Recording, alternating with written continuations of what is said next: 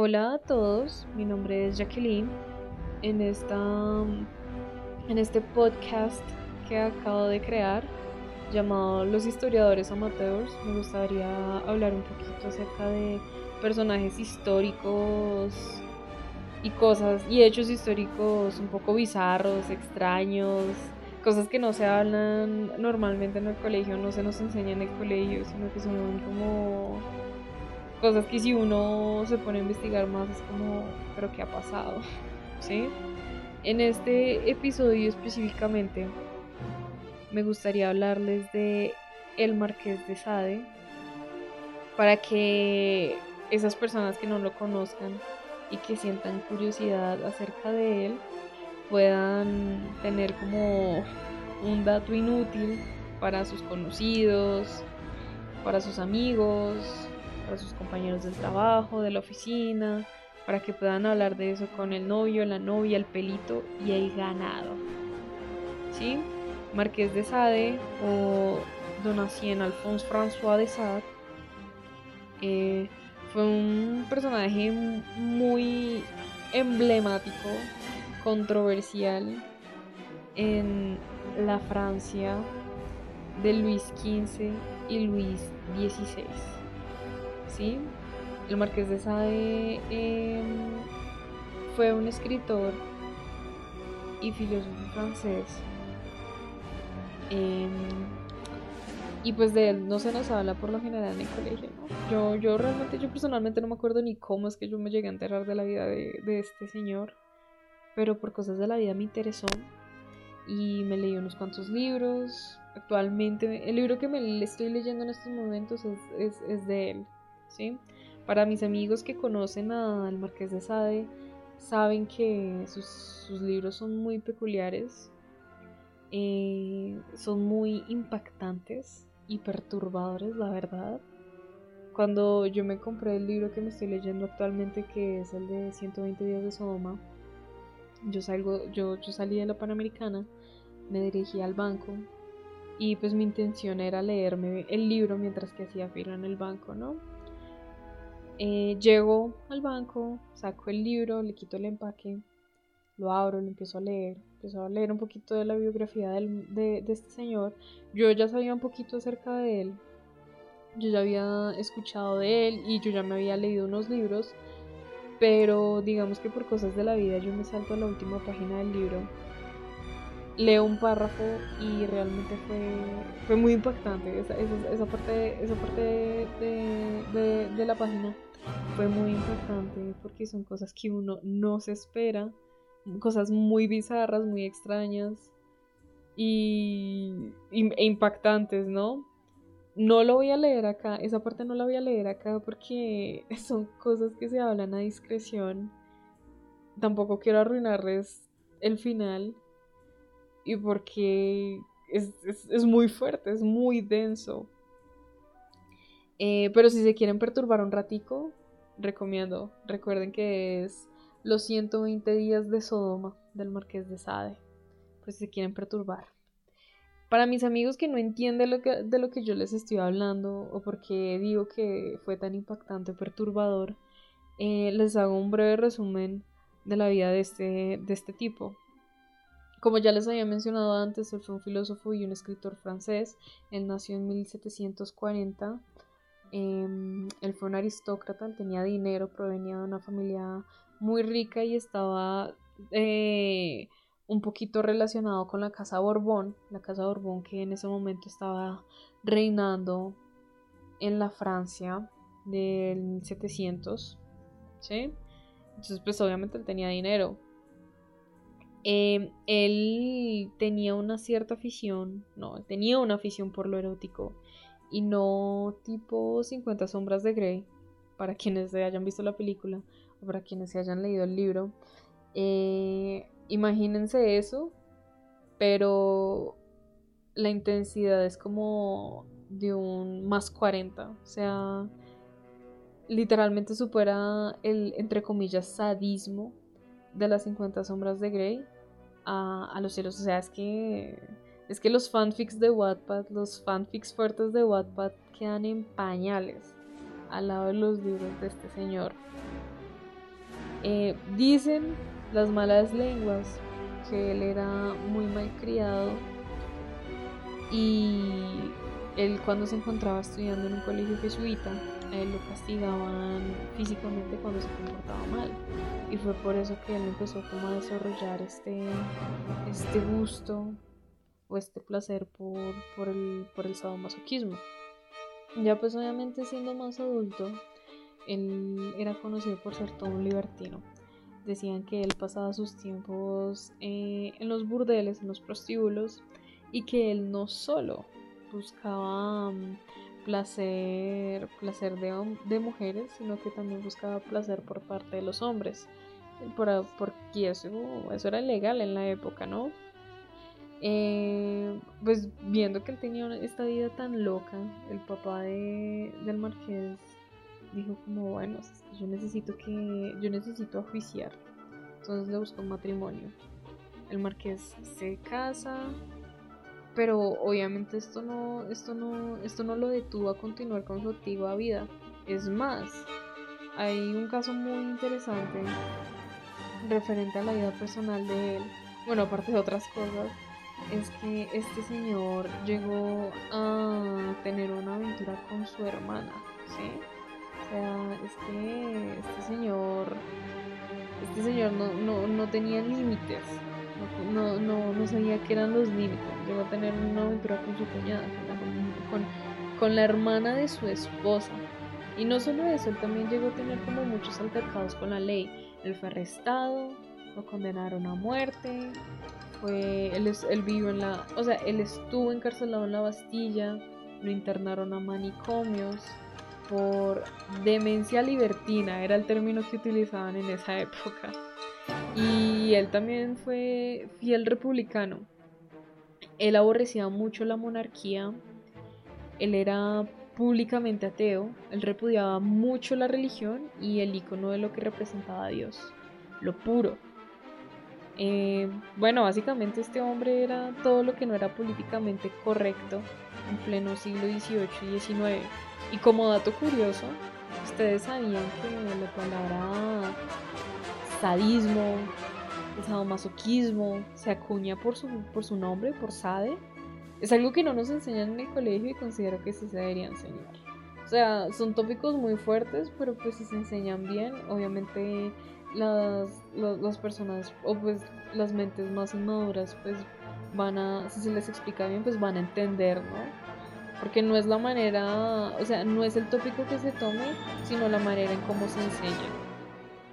Bueno, y aparte de todo lo que yo les estoy diciendo, puede que, que, que se pregunten como por qué era tan controversial, o sea, qué hacía o qué decía o de qué trataban sus libros.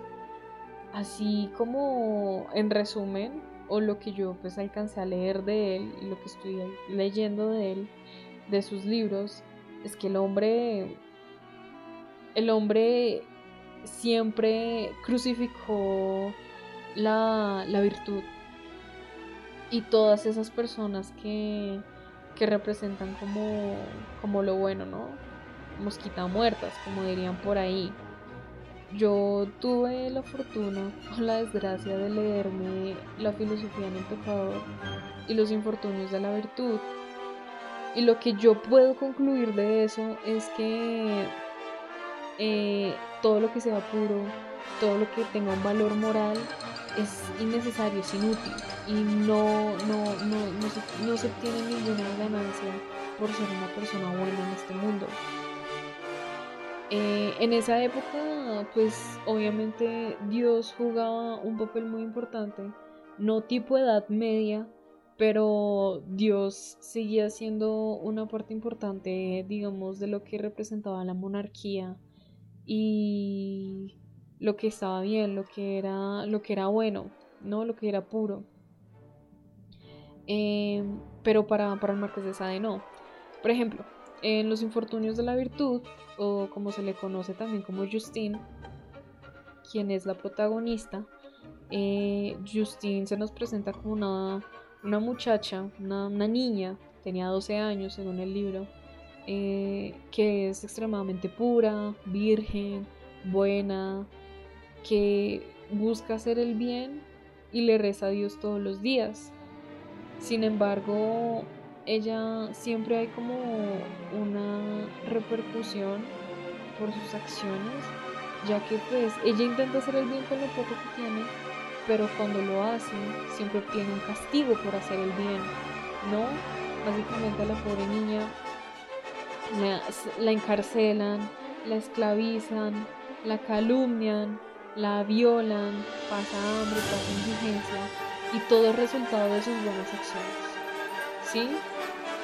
Y es algo como muy fuerte de leer, es un tema muy fuerte de leer porque uno siempre espera que las personas, a los villanos, siempre tengan como un resultado malo, pero con el Marqués de Sade nunca vamos a obtener, nunca vamos a obtener ese, ese resultado, porque así mismo se nos presenta a su hermana, a la antítesis de Justine, a Juliette.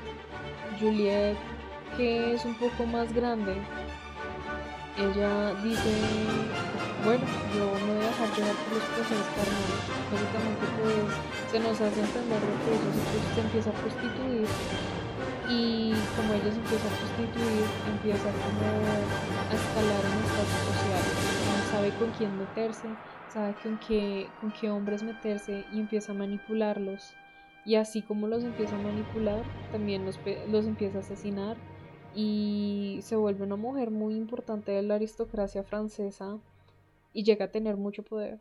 El poder, o sea, ella, llegue, ella llega a tener como todo el poder que el dinero le puede ofrecer, ¿no? Y ella logró prosperar en la vida gracias a sus malos actos, ¿no? Y siempre como que se nos presenta o siempre estamos acostumbrados a que a que el héroe siempre gana pero en estos casos no. El final de Justine es muy trágico, obviamente pues no, no voy a decir cómo es el final de la pobre Justine, pero no obtiene eh, como su recompensa por sus buenas acciones o por nunca pues haber dejado de creer en Dios o en la virtud. Ya en la filosofía del tocador se nos presentan como a dos personajes, ¿no? A los protagonistas de esa historia. El señor Dolmans, que se nos presenta como un libertino, un hombre totalmente inmoral, que quiere corromper a nuestra protagonista Eugenia. Eugenia es una muchachita virgen, pura, que pues acaba de salir de un convento. Entonces el propósito de Dolmans es corromper a la pobrecita Eugenia. Al final lo logra, al final Eugenia pues se deja llevar por, por estas acciones tan macabras y empieza a sentir, empieza a complacer pues, una tortura en la que ella empieza a someter a las personas. También se nos presenta que ella pues llega al clímax eh, torturando incluso a su propia madre es algo que pues uno lee es como muy fuerte, ¿no?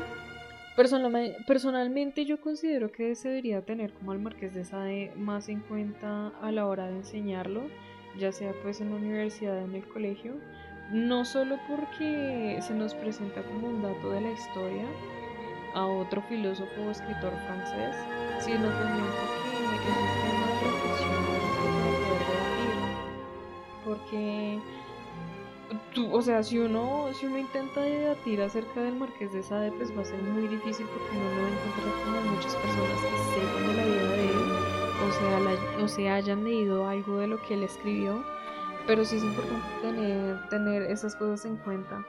No, no considero que yo estoy de acuerdo con lo que él hizo en su vida, porque digamos que a él se le acusaron de cosas graves.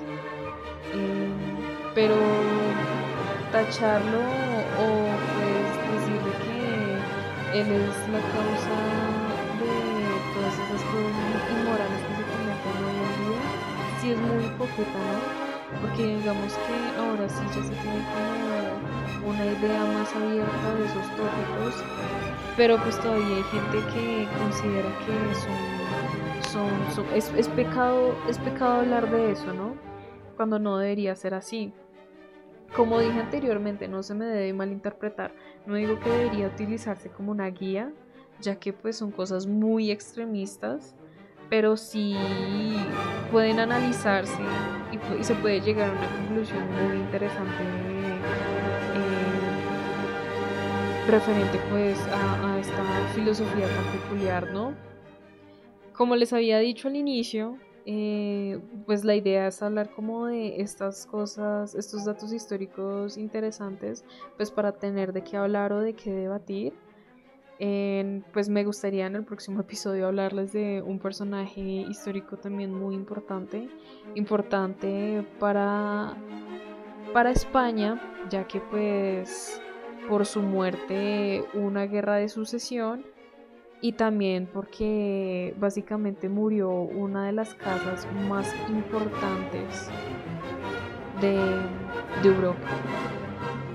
También porque hablaremos de cosas como, como, como el incesto que se vivió en esas casas europeas y porque realmente su cara, para, para las personas que lo conocen, su cara es un meme andante. Entonces, pues espero que les haya gustado el tema, que les haya, sido de su agrado, que se hayan interesado y a la próxima hablaremos de Carlos el Hechizado.